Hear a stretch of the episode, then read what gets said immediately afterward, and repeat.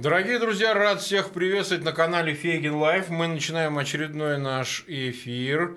Время 20 часов, и сегодня мы будем говорить с Михаилом Фаворовым, давним нашим другом. Здравствуйте, Михаил Олегович.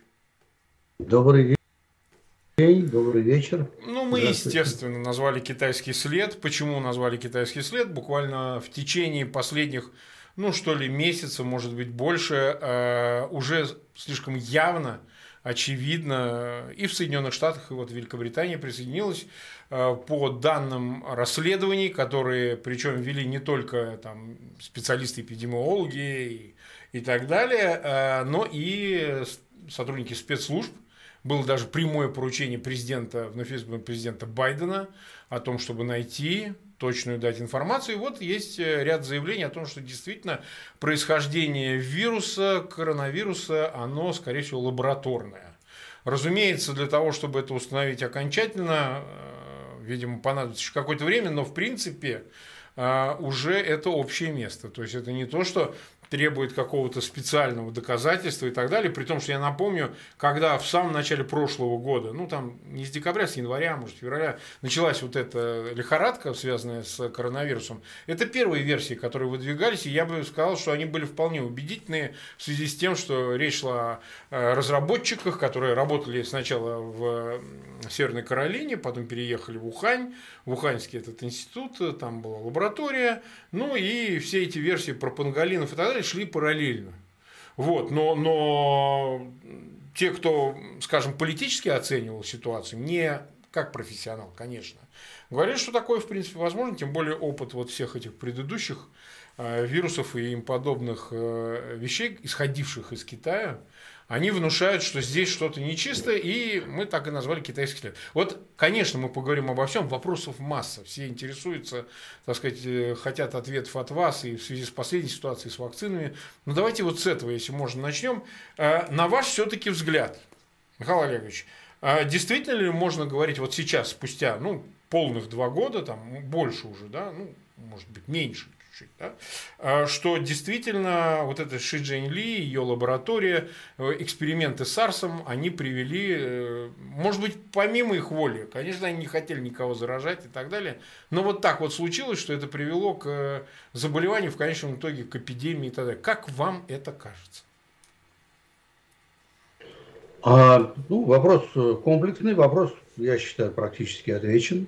Мне довольно трудно, отвечу вами, а я имею в виду, мне довольно трудно об этом говорить, потому что еще в декабре, не в прошлом году, а в позапрошлом году, на «Голосе Америки» я объяснял, что, вы понимаете, доказательства – это наличие определенных последовательностей которые не соответствуют последовательности в и так далее. Это очень правильно. Но это очень узкое мышление, как э, э, э, Салье, знаете, такой величайший исследователь стресса, говорил, что люди, которые смотрят в электронный микроскоп, сужают свое поле зрения в 2 миллиона раз. Сказано. Хорошо, хорошо. Таким образом, это точно так и происходит. Все сидят, трясут эти бедные геномы, их сравнивают, и теперь уже и геномами показано, что вероятность того, что это, так сказать, естественного происхождения вирус, близка к нулю. Но в то время я смотрел абсолютно с точки зрения эпидемиологии. Эпидемиология – наука соотношения риска. Риск того, что это было заражение от мышей, бы, имел место? Имел. Но мы же находимся в полторы тысячи километрах от Уханя. Это они что туда, прилетели? Или их там кто-то поймал, а приехал на базар продавать? Все это, конечно, очень трудно себе представить. С другой стороны, уникальный институт, в котором находятся очень серьезные лаборатории с точки зрения биобезопасности. А мы знаем, чем серьезнее у вас лаборатория биобезопасности, тем выше риск у вас ну, чего? Конечно. Прорыва. Каких-то что-то испортился, кто-то закурил, кто-то вышел, дверь не закрыл. То есть надо всегда понимать, что соотношение рисков для эпидемиолога принципиальный момент. Таким образом, именно в декабре месяце я объяснял, что соотношение рисков настолько а, несопоставимо с точки зрения утечки в лаборатории и естественного вида, что все разговоры об этом рано или поздно приведут к полному доказательству на основе генома. Теперь уже по геномам все. Наконец а это нашли. по геномам, это нашли. по геномам определили. Но нашли принципиальный момент. Ни одного вируса,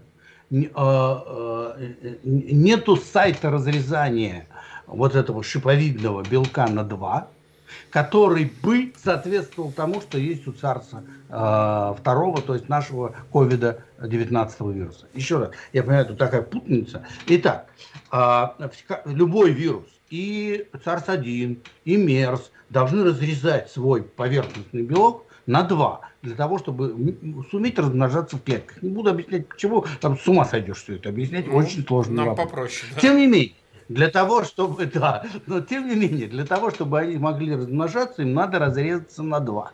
И во всех вирусах механизм разрезания один, а вот почему-то в этом COVID-19 абсолютно другой, причем специально приспособленный для человека.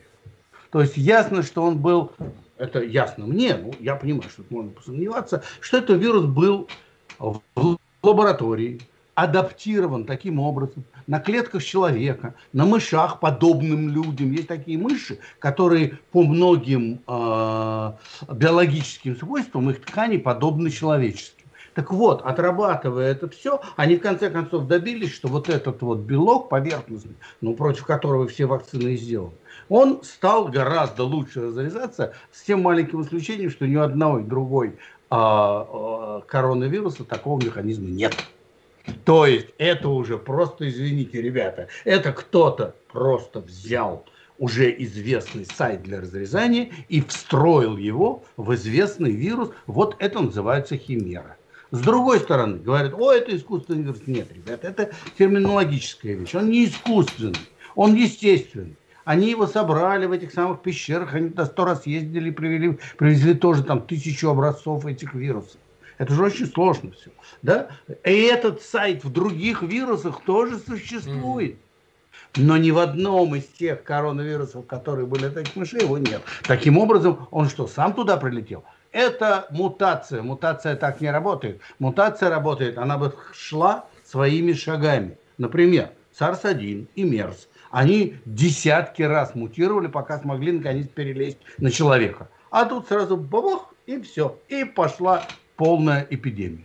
Ну вот это, так сказать, молекулярные такие. И это еще не все. Сейчас датчане нашли, что там четыре подряд стоят аминокислоты, что в природе такого быть не может, потому что у них заряд не позволяет природе их туда засунул.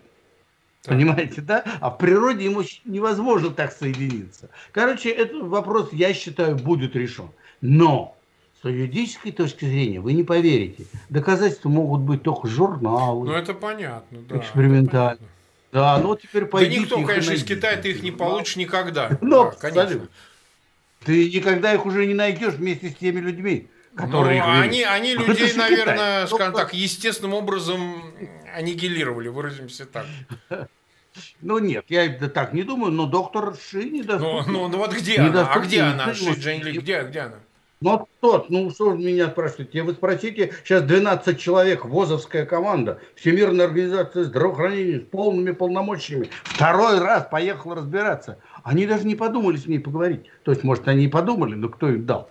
Понимаете? То есть, человеком, который создал этот вирус, они даже не соизволили Потом, правда, выяснилось, что один из участников этой команды это некий человек, который получал все эти гранты для нее. Конечно, в общем, все это совершенно жуткая современная пиар-компания. Не научная, не биологическая, не эпидемиологическая. Это все просто замазывание. Ну, я тоже и Китай понимаю. Вы представляете эти миллионы долларов, который теперь истрачен да. на эту эпидемию. Эти три с половиной миллиона да. людей, которые уже умерли. Это же если Соединенные Штаты разрешат э, подавать да, в суд. вообще да.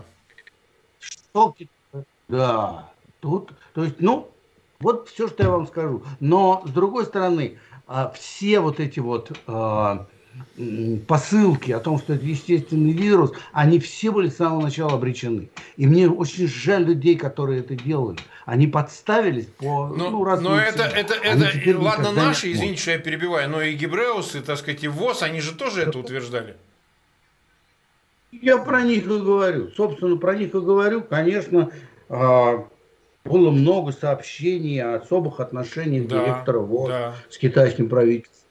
Было много сообщений о специальном подборе в эти комиссии людей. То есть это вот это то же самое, это часть нашего мира, когда пиар гораздо важнее, чем все остальное. Ну хорошо, а, а какое, да. ну ладно, юридические последствия, они будут, не будут, еще бог знает, чем это все закончится. Да, мы, ну нет, я думаю, что очень будет Ну да, да, да, ну то есть как, как пойдет тоже сложно, они могут в себя уйти и сказать, ничего не знаем, все, до свидания. Вот Китай это же не какая-нибудь там маленькая, mm-hmm. на которой страна, на которой можно было отпрыгаться. Китай, понятно, что из себя представляет.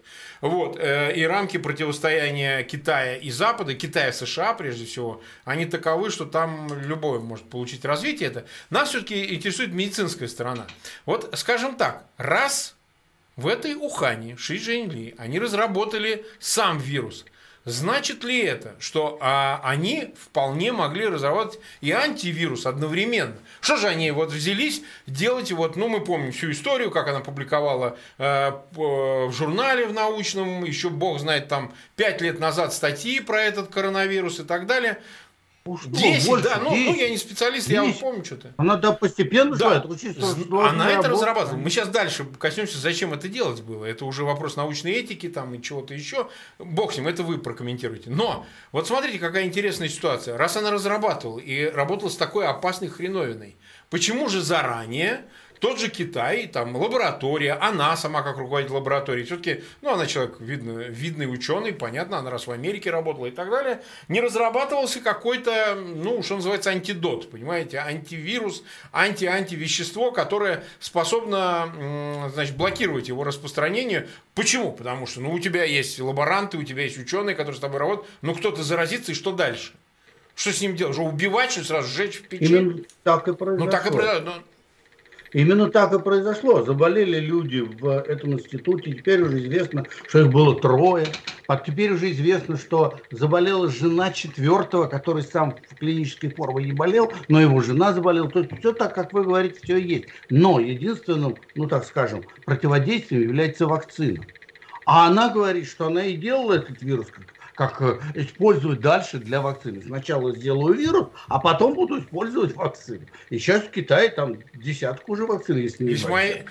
В Китае два, два десятка ну, эффективно. вакцин. Эффективно. На этот самый вирус.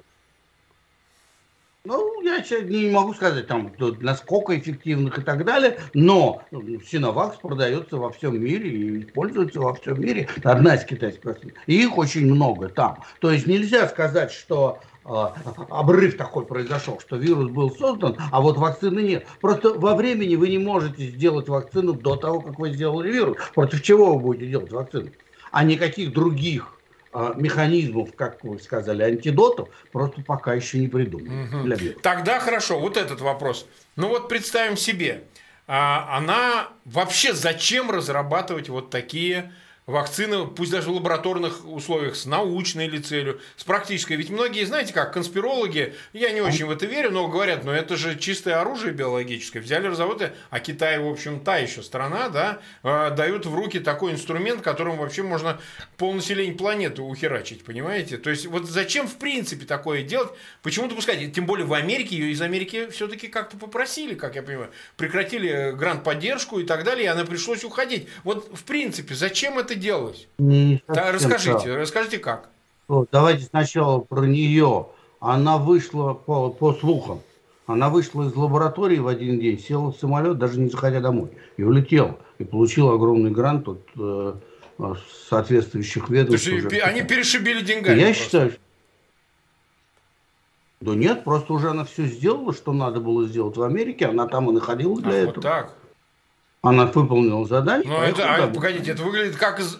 Ну, это я так считаю. Я, как мне все да, говорят... Шо, а что значит выдумщик? Мы далее. факты обсуждаем. Ну, я, в я в этой жизни Ми, давно... Э, Михаил Олегович, мы обсуждаем да, конкретные факты. Почему нет? Китай славится, что у него все его а. жители Поднебесные, это в конечном итоге его агенты Китая, да, агенты его спецслужб. То есть, значит ли... А зачем ей было разрабатывать именно в Америке, а не делать это э, в самом Китае изначально? Что, какая здесь связь? На тот момент очень ранняя наука. на тот момент она не могла бы это сделать одна. Это ну, необходимо э, коллектив, умственное напряжение. Это надо, должно быть несколько человек. Вообще это очень интересная, как вам сказать, отдельная вещь э, менеджмент mm-hmm. научных исследований. Ну, например, когда я приехал в Соединенные Штаты, мой босс и очень такой умнейший человек, глава гепатитной программы, он мне всегда давал сотрудников китайцев. Он говорит, да потому что ты столько думаешь, что для них на, на, потом наработать можно на три года. А один ты все равно ничего не сделаешь. Хорошо, хорошо, хорошо. Вот, пожалуйста, это менеджмент науки, правильно так и есть. И русские, это не только со мной так было, с русскими, ну, в широком смысле, приехавшими из бывшего СССР. Среди нас ну, понятно, русские это все, кто да, там, да, понятно. Так, вот мы там все насчет поговорить, как придумать, а вот как это будет. А китайцы вот так вот стоят, слушают, слушают, слушают, а потом начинают этими пипетками в 10 раз быстрее, чем мы. Ужасно. Вот вы, вы представляете, э, русский человек, он лентяй, но огромного ума человек. У него мозг, он думает, но ничего не делает. Как это говорит, русский долго запрягать, но никуда не едет. Ну, так, так, так, так. Поэтому, когда ее взяли, там был очень сильный э, специалист или группа специалистов, скорее скажем, группа специалистов, ее взяли именно для того, чтобы кто-то это воплощал. Потому что группа сильных специалистов не всегда обладают способностью воплощать. Как только она воплотила, она полетела домой дальше работать. То есть э, она, по, по сути, увезла с собой э, результаты по существу коллективных исследований. Выразимся так. Ну, это очень такое спекулятивное как бы заявление. Она увезла с собой знание и умение. То есть она получила три фактора, которые не было по приезду. Это знание дополнительное, которых у нее не было, умение, потому что если вы знаете лекцию послушать, что, что можете делать, что нет, надо еще уметь это делать. И вот комплекс этих трех вещей вызывает компетентность. Она стала компетентна для научного исследования. И она поехала домой и привезла свою компетенцию. А дальше там еще и дали 20 китайцев, и они начали у нее учиться. Ага, тогда понятно. Вот так происходит. Да, так в этом мире научные исследования. Хотя бывает и иначе. Бывают звезды. Знаете, отдельный человек вот родился такой, ну, Эйнштейн, и все на него молятся. Но их очень мало. Главное это вот, вот такая вот система, система получения научных. Ну да, ну да. А, Михаил Ильич, тут пишут, у вас что-то там посвистывает, гремит такое, ничего там такого нет, никакого прибора, никакого щелчка нету. Ничего, ну давайте я выключу Вы, вы уверены, что вентилятор? Точно. В Америке у вас всегда вот эти вот вентиляторы, как не приеду, они так шарашат, что э, всегда их слышно даже у соседей. Сколько себя помню, в ардеко какой-нибудь. Надеюсь, может... Э, ну, я выключил вентилятор. Наверное, это он шумит. Ну, Простите. Что-то продолжает трещать, ну ладно, бог с ним. Да. Ну нет, больше ничего, клянусь. Ну, люди ничего пишут, ну, неважно, нет. в общем, бог с ним, ладно. Ну? Смотрите, Михаил тогда а? вернемся к вопросу, что дальше. Сейчас э, у нас есть, э, понятно, какой-то перечень вакцин, который уже работает какое-то время, ну, достаточно уже продолжительное, в общем, ну, относительно, относительно. Можно ли считать, что э, эффективность вакцин подтверждена? Я говорю в целом, я сейчас даже не сравниваю вот соревнования вакцин, сейчас мы об этом поговорим. Что вакцины свою роль выполнили.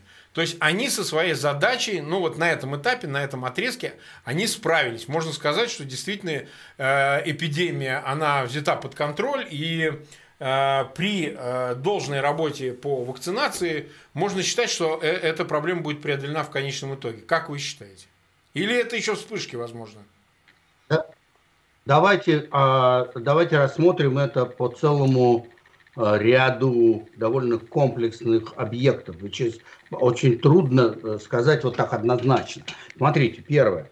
Итак, когда вирус вышел за счет инфицирования сотрудников этого института, он превратился в отдельное живое существо. То есть вирус, когда находится внутри организма, он размножается, он живое существо. А вот на воздухе, там, на предметах это просто белковый кристалл. Но тем не менее мы знаем отправную точку, и он стал видом, он описан, он занесен, понимаете, да, его же не было до того, теперь он появился. После того, как появился вирус, стали разрабатываться вакцины на основе его генома. Да, действительно, все вакцины до единой разработаны ну, в настоящее время на как раз геноме а, этого S-белка. Все вакцины да. до единой S-белка. Дальше вакцины разошлись. Одни пошли путем РНКовых вакцин Соединенных Штатов, другие пошли, при которых вектор, носитель, чемодан для этого белка являются аденовирусы. Это и Оксфордская вакцина в Британии, это и российская вакцина, это и Джонсон Джонсон Соединенных Штатов. И я уж про Китай не говорю, там, по крайней мере, три такие вакцины. Таким образом, есть и другие. Аденовирусная платформа очень широко используется во всем мире. Если посмотреть в целом каким образом вакцины останавливают эпидемию, нельзя сказать, что, например, в Российской Федерации это контролируется вакциной. При вакцинации, извините меня, 10 миллионов человек на 100 40-150 миллионов жителей, это капля в море, они воздействовать не могут. Значит, сегодняшнее снижение заболеваемости, которое теперь все говорят, что опять растет, но сейчас мы не будем этого касаться, то есть снижение заболеваемости не связано с вакцинами, а связано, допустим, с сезонностью этого вируса. Нельзя говорить, что вакцины контролируют эту популяцию. В Соединенных Штатах этот вопрос уже стоит иначе. 130 миллионов, по крайней мере, привито уже дважды, а значит 150 привито один раз. И это уже, конечно, влияет на 300-миллионную популяцию. То есть влияние вакцинации на популяцию начинается после 30-35% от общего числа привитых.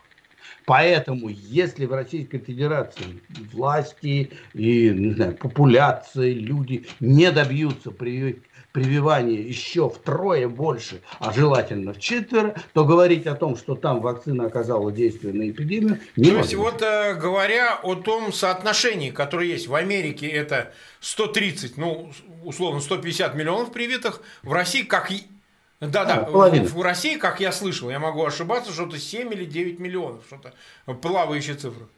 Ну, я беру 10, пожалуйста. Я беру 10, это ничего не меняет. От 150 10 ничего. миллионов это меньше 10%. То есть, и да. вот то, что ничего. сейчас возникла вспышка, может быть, она связана с сезонностью или чем-то еще. Ну, там, понятно, у вируса свои какие-то там Э, фазы, так, но а, это означает, что эта вспышка может быть в России, я сейчас говорю, потому что в России констатируют чуть ли не полутора-двухкратный, там, в той же Москве, там, по стране в целом, рост заболеваемости. Это означает, что это вообще может да, идти дальше и принять формы, которые вот вроде бы считалось миновали и вроде бы э, сказать, вроде уже все преодолено. Это правильно я понимаю? Несмотря даже на наличие вакцинированных. Я абсолютно вот такого абсолютного прогноза дать не могу, я могу только сказать свое мнение, ну, которое, как вы знаете, довольно часто подтверждается. Хотя бывает и, и, и не подтверждает. Видимо, в России начинает циркулировать, ну, будем условно называть да. британский вирус. То есть тот вирус, которого сначала не было, был он в основном классический вирус.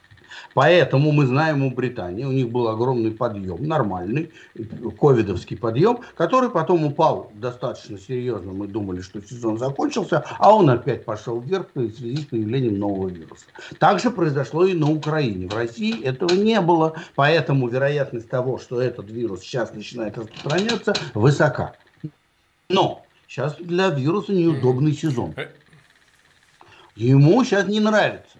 И он наиболее сильно это осень, э, зима. А что, ему нужны холодные Поэтому температуры или случай... что? Вот как? В основном связывают с солнечным излучением. А. Да, что инсоляция очень сильно действует, это показано многократно, что инсоляция солнечная а, снижает дозу вируса и гораздо ухудшает для вируса а, возможность заражения людей. Поэтому, да, поэтому мы мы не можем ответить, сумеет этот новый э, вариант все равно создать вспышку, очередную подъем и э, заболеваемости, или же он отложит это до осени. Во всех случаях про вакцины надо понимать, что мы с вами обсуждали влияние вакцин на эпидемию, а ведь есть еще влияние на людей, есть еще индивидуальное влияние. А вот защитить себя, своих взрослых, своих пожилых, конечно, абсолютно необходимо до осени. Я вас всех предупреждаю, что осенью вероятность повторного подъема достаточно велика. Я не гарантирую, что он обязательно будет, но я думаю, что это вероятность более 80%, что таки но будет вот, подъем. Ну, вот смотрите, мы остановились на том, что вот смотрите, получается такая ерунда. А, значит, в Америке меньше грозит вот э, осенне-зимнее обострение, да. нежели России. Например, вот сравним да. ее. Да. да. Да. Да, да, существенно. Значит, считается, что эпидемия заканчивается, ну, скажем, 70-80% имеющих антитела. Туда входит, кто переболел – и кто вакцинирован суммарно. Больше антитела никак получить в реальности нельзя. Соответственно, в Америке уже 50% есть, ну, будем считать, 20-30% у них добавили мы за счет переболевания. Те, кто уже переболели. Понятно, да? Так что шансов у них иметь... Но при этом, конечно, где-то в каких-то местах, в каком-то городке, ну, не попал туда вирус. Хотя они настолько уже много привиты во всех городках, 150, 150% плюс ведь один раз привитых мы даже еще не считаем. То есть там уже приличная масса привитых. Вероятность того, что у них будет сильный подъем осенью, очень незначительна. А у нас в России наоборот, очень значительно потому что именно эта защитная прослойка, опять же, мы про эпидемию говорим, не про лично про людей, ну, а конечно. про эпидемию. Это, это, прослойка, да, эта прослойка совершенно незначительна. Значит, только те защищены, кто переболел. А вы знаете, они защищены плохо. Почему они плохо защищены? Потому что ну, до 10% в разных местах болеют повторно. А сегодня у меня вообще случай, я получил данные о третьем заболевании человек каждые там три месяца начинает болеть заново этим ковидом. Так, а вот э, вакцинация, она э, может, э, и об этом спрашивают часто, человек провакцинировался, но заболел, как ему кажется, вакцина не подействовала, да, какие-то уже выявлены клинические э, так сказать, э, показатели уже есть о том, что можно быть привитым вакциной Pfizer, например, МРНКовой, да, и все равно заболеть снова. Вот такое возможно? 2000, 2456 случаев зарегистрировано среди людей, привитых два раза, 130 ага. миллионов, в Соединенных Штатах. Это примерно 0.001 там, с чем-то процента. То есть, теоретически такая возможность есть, но она, конечно, совершенно незначительна. А объяснить Почему? Потому что очень э, серьезные различия у человека в ответе на любой раздражительный иммунный, тем более на вакцину. Но такое незначительное число говорит о том, а кто знает, может быть вакцина, тем более Pfizer, минус 70, а он вдруг раз и оказался там на 2 часа на, на, на минус 10. То есть, понимаете, да, тут уже начинаются э, всякие возможные, при таком незначительном числе заболевших среди вакцинированных, начинаются э, всякие э, проблемы логистические, известные со всеми вакцинами везде в мире, с детскими вакцинами, это очень хорошо. Вот так Тогда вопрос следующий. Э, мы, кстати, уже 31 минуту в эфире. Вот смотрите, Михаил Олегович, что показала картина? Все-таки спутник э, доказал свою, э, скажем, эффективность, сопоставимую с вакцинами ну, Pfizer, Moderna и так далее. Или же вот количество привитых и вот все эти истории, связанные с спутником, вида, они доказывают, что, в общем, э, эта вакцина проигрывает это соревнование. Как вам это кажется? А вы знаете, здесь не совсем а, вопрос в вакцинах, в платформе. Да, РНКовая платформа, видимо, все-таки более эффективна для данного конкретного заболевания.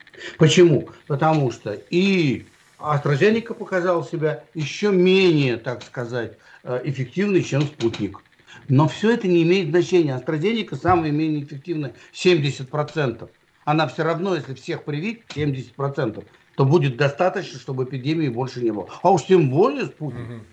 Если всех привить спутником, ну не знаю, в любом городе, то у вас не будет эпидемии. То есть вопрос не в том, какая вакцина уже, а в том, сколько людей привито. И этот вопрос в Соединенных Штатах, например, я э, рассказывал, там сказали, что следующий миллион вакцинированных для южных штатов получит миллион. Один человек. Каждому дают билетик. А, стоит билетик один доллар. Человек не платит. Да. Понимаете, да? За него кто-то там какие-то фонды платят. И у каждого привитого теперь есть билетик. ну, лотерейный. Понятно. И один э, точно это, выиграет. Это чисто ну, американская ну, история. Чисто американская. Они обожают да вот это вот все Конечно, стимулировать, стимулировать вот так. Да, да. да. Это вот чисто американское. А в других штатах, например, у нас же это все по штатам, в других штатах приходишь 100 долларов получаешь. Тоже Без красиво. разговоров. За вторую вакцинацию тоже красиво. И уже не надо там выигрывать или там. Короче, да, сильная кампания стимулирования, придумать в каждом штате свои, так сказать, особенности, потому что ну, культура разная, там в Калифорнии, я не знаю, им там велосипед будет дарить, или а, в Техасе лошадь, кто знает. Короче, это я просто так а, а, показываю, что это очень правильно, надо подходить. То есть, конечно, для российской ситуации необходимо это э, вывести на уровень субъектов, и для того, чтобы губернаторы отвечали за этот вопрос. Но им надо дать достаточно ну, да. вакцин. А вакцину трудно производить таких объемов, чтобы всем второй хватило. То есть, а такая масштабная вакцинация в мире никогда не проводилась. Даже та, которая была оспой, всех привили, она шла, извините, 10 лет. А сейчас у нас это все происходит буквально в живом времени. Конечно, необходимость вакцинирования, э, вакцинации очень подвержена всевозможным атакам различных групп и интересов. Ну, смотрите, если всех привьют, зачем тогда все лекарства разрабатывать? Ну да. Извините за такую, ну, ну, ну, понятно. ну как бы сказать, не, не, не, неприличный подход. Да, но это, это же всегда существует. Люди не обязательно это, ну, как бы сознательно делают. Может быть, подсознательно. Потом, ну, я не могу понять, как это можно, зная, что пожилые умирают, обсуждать необходимость прививать всех остальных. Да потому что если вы всех остальных прививать не будете, то те пожилые, которые не привьются, обязательно заразятся и помрут. Ну, ну, ну тут нечего объяснять. Ну вот, а мне не хочется, а мне не нравится. Вот это главный э, аргумент, потому что никаких научных аргументов против вакцинации на сегодняшний день. Ну, вот мы с вами в ряде эфиров обсуждали побочные эффекты, которые возникают от э, вакцин. А, то Чьи? есть э, сейчас уже можно говорить о том, что а, МРНКовые вот эти стандартный подход обошли в смысле побочных эффектов? Или это все преждевременно, вот про эти истории, про тромбозы, про еще что-то там и так далее? То есть... Э, Значит, смотрите, с тромбозами дело такое, что когда начали, сделали в конце концов в Англии первое уже нормальное слежение, то в группе тех, которых не получали вакцину AstraZeneca, тромбозов было столько. Mm-hmm. То есть тромбозы – это одна из форм болезней, которые есть в человеческой популяции. Но когда это происходит без внедрения каких-то новых мероприятий, то на это никто не обращает внимания. Ну, тромбоз, тромбоз, у кого не бывает. А в отношении а, и Модерны у меня ощущение, что да, они менее, так сказать, связаны такими тяжелыми осложнениями. Хотя не тяжелых осложнений, включая просто вот ощущение болезни несколько дней. Вот это у меня, э, так сказать, не мой личный, но я знаю э, человека, который после второй вакцины дала температуру 39, тяжело болела, и потом вакцины всегда дадут осложнения, потому что люди все разные. Вакцины все одинаковые, одна, вакцина вся одинаковая, а люди все разные. Поэтому тут уж обязательно что-нибудь случится. Но с другой стороны, риска умереть у нее не было. И, соответственно, да, тяжело, вот она поболела два дня, у нее все прошло. То есть, таким образом, э, по, э, с точки зрения ну, как бы значимости осложнений складывается впечатление, что э, аденовирусная платформа ну, теоретически может, наверное, дать так сказать, больше рисков. Но это все чисто ощущение, э, науки на этом нет. То есть я нет, не настаиваю на своей позиции, но мне бы очень хотелось, чтобы кто-нибудь сделал это исследование. А никто его делать не будет. Почему? А потому что тут же начинаются коммерческие вопросы.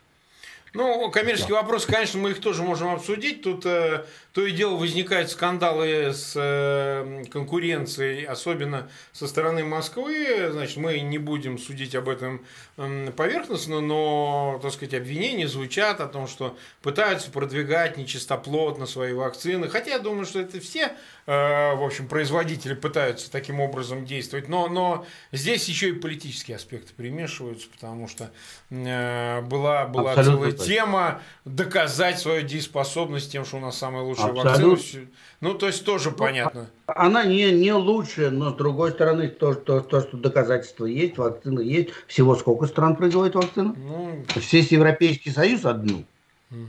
То есть Российская Федерация реально производит такую вакцину, которая все пользуются, миллионы привитых, одну. Да. Остальные там вроде как есть, да. И, соответственно, Штаты две. Вот и все. А, ну и Китай, извините. Китай, да, Китай. Родину, родину вируса, да. И Китай. Вот и все.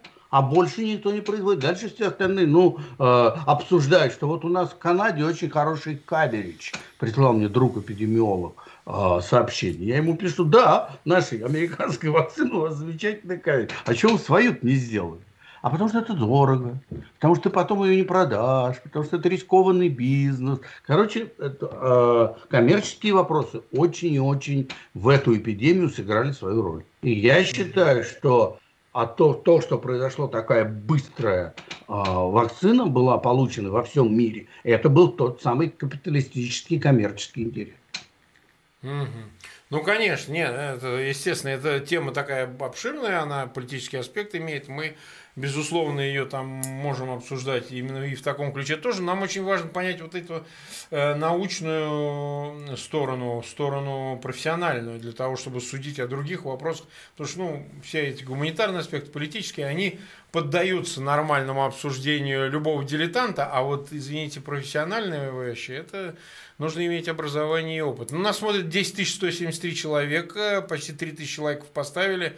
Я еще раз прошу всех зрителей канала Фейгин Live, пожалуйста, подписывайтесь на канал, ставьте лайки, ну и ссылки на этот эфир в своих аккаунтах, в социальных сетях и группах тоже размещайте. Но вот еще какое-то количество практических вопросов, вот где-то 40 минут мы в эфире. Смотрите, э, многие путаются, не понимают, а, а, мечутся даже, потому что, вы понимаете, наступает летний сезон, люди хотят двигаться. Ну, это понятно, они хотят ехать на курорты, хотят ехать к морю, хотят э, двигаться куда-то за пределы границ Российской Федерации. Мы говорим о русских, да, о нашей стране, да.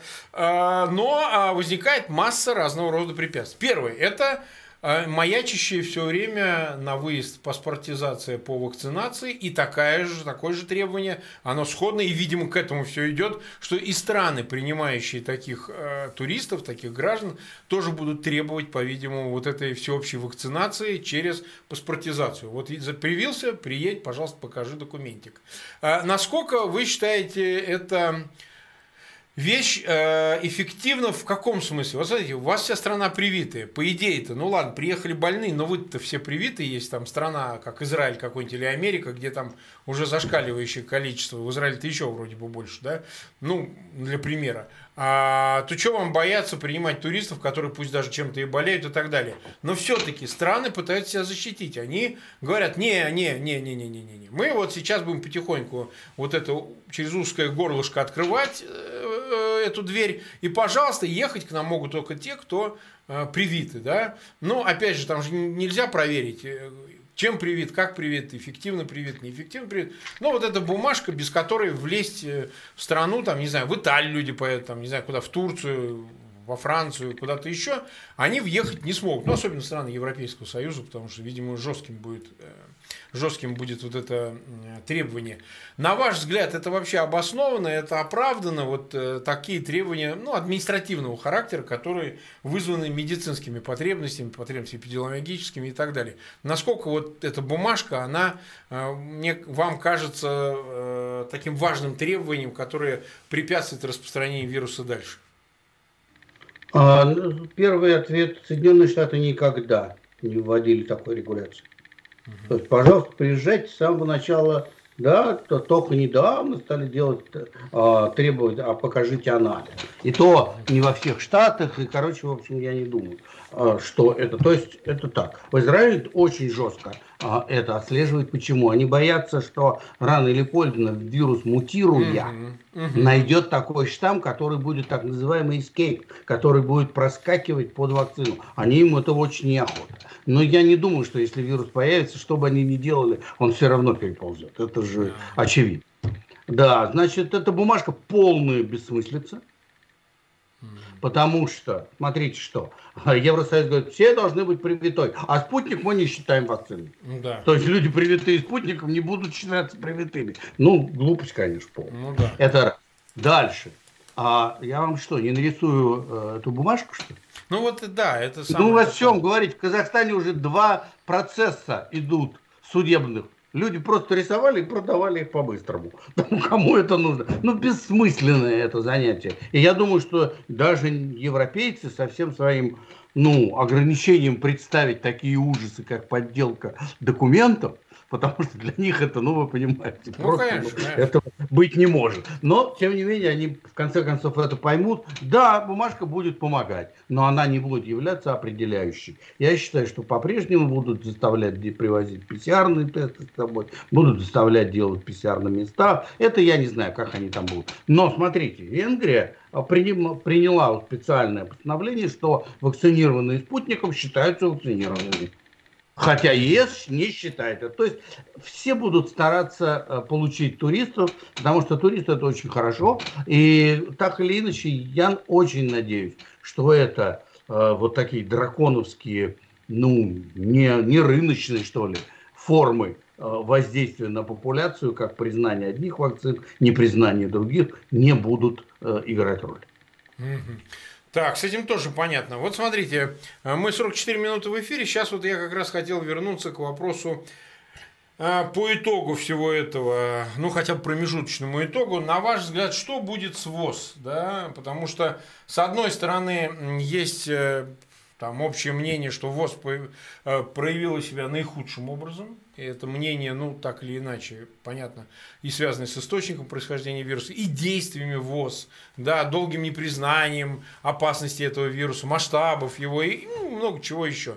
Да, вплоть до того, что недавно закончившаяся каденция Трампа, президента, который, ну, просто воевал с ВОЗ, Сейчас вроде это так немножко изменилось, ослабло с приходом Байдена. Нет такого уже, что давайте вот ВОЗ вообще всех посадим, всех разгоним, больше денег им давать не будем. Но на ваш взгляд, вот э, реформирование ВОЗ или же вообще его отмена, пересоздание какой-то новой организации, а ВОЗ это организация связана с ООН, да? То есть это не какая-то самопроизвольная организация, которая возникла из ниоткуда. То есть э, все-таки, ну, что делать на будущее, потому что ну, такое количество людей умерло, мы все потеряли знакомых каких-то.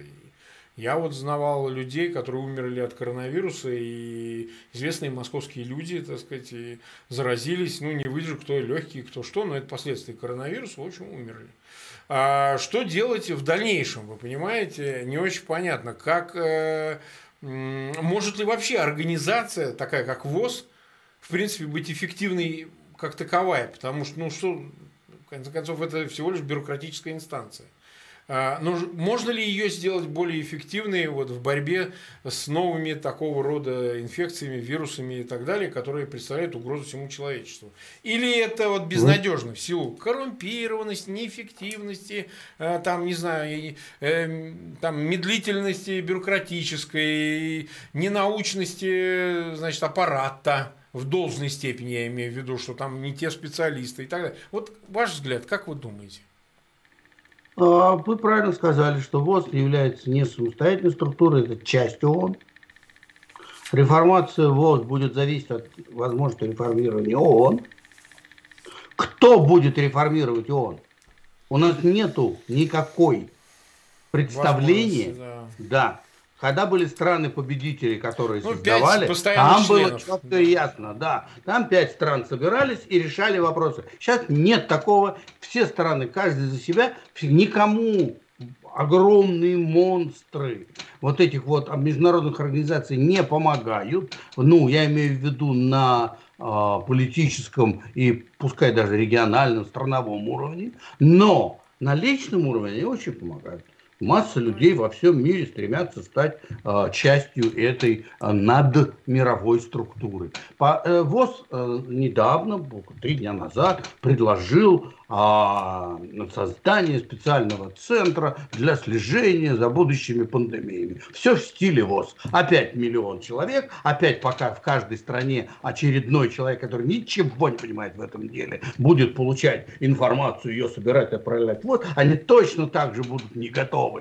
ко всем следующим эпидемиям, но зато они будут работать, и все для них будет хорошо. Сделать на сегодняшний день ничего нельзя. Я не вижу никакого выхода из этой ситуации, потому что эти организации настолько эффективно для самосохранения. Вспомните, в Советском Союзе у нас же тоже было много таких организаций, Конечно. которые занимались только самосохранением. И поскольку ВОЗовские и НОНовские структуры – это тот же принцип, он возник во время Советского Союза.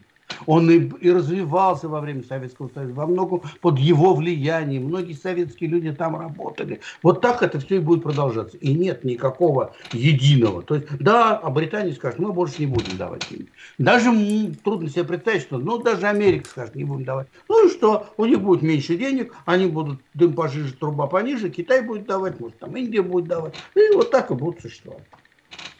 То есть, в общем, там э, искать внутри чего-то, пытаться внутри что-то реформировать, изменить бесполезно. Я mm. понимаю, так ваш вывод. Правильно? Да. Так, э, ну что же, мы почти 50 минут были в эфире. Я благодарю Михаила Олеговича за вопросы, ответы на вопросы. Мы, конечно, не заканчиваем этот разговор, мы обязательно к нему вернемся, потому что, ну, действительно, есть э, э интерес э, к ним. Э, я думаю, что мы просто постараемся может быть, какой-то круглый стол провести, что-нибудь такое, чтобы понять, а что будет э, твориться, значит, в России в ближайшее время в связи вот с тем, что мы сейчас выше обсуждали, чтобы кто-то местный специалист тоже что-то нам такое интересное рассказал с вашим, Михаилом Ильичем, участием. Так что, в любом случае, спасибо вам огромное за этот Спасибо. эфир. Спасибо всем зрителям, тем 10 тысячам 400, почти 500 человек, которые нас смотрят, 3,5 да. тысячи лайков поставили, тоже спасибо огромное. И, пожалуйста, дорогие мои, пожалуйста, ссылки на этот эфир в своих аккаунтах в социальных сетях. Знаете, тот небольшой кусочек, там буквально минута-две, который выпал, мы его вырежем, ну, чтобы не портить э, впечатление от эфира. И приглашаю вас завтра, мы будем встречаться с Геннадием Гудковым. Геннадий Владимирович нам расскажет про разные новости, касающиеся его семьи, то, что происходит сейчас в Москве и в других местах. Так что не пропустите завтрашний эфир тоже. Всем спасибо и до свидания. До свидания. До свидания.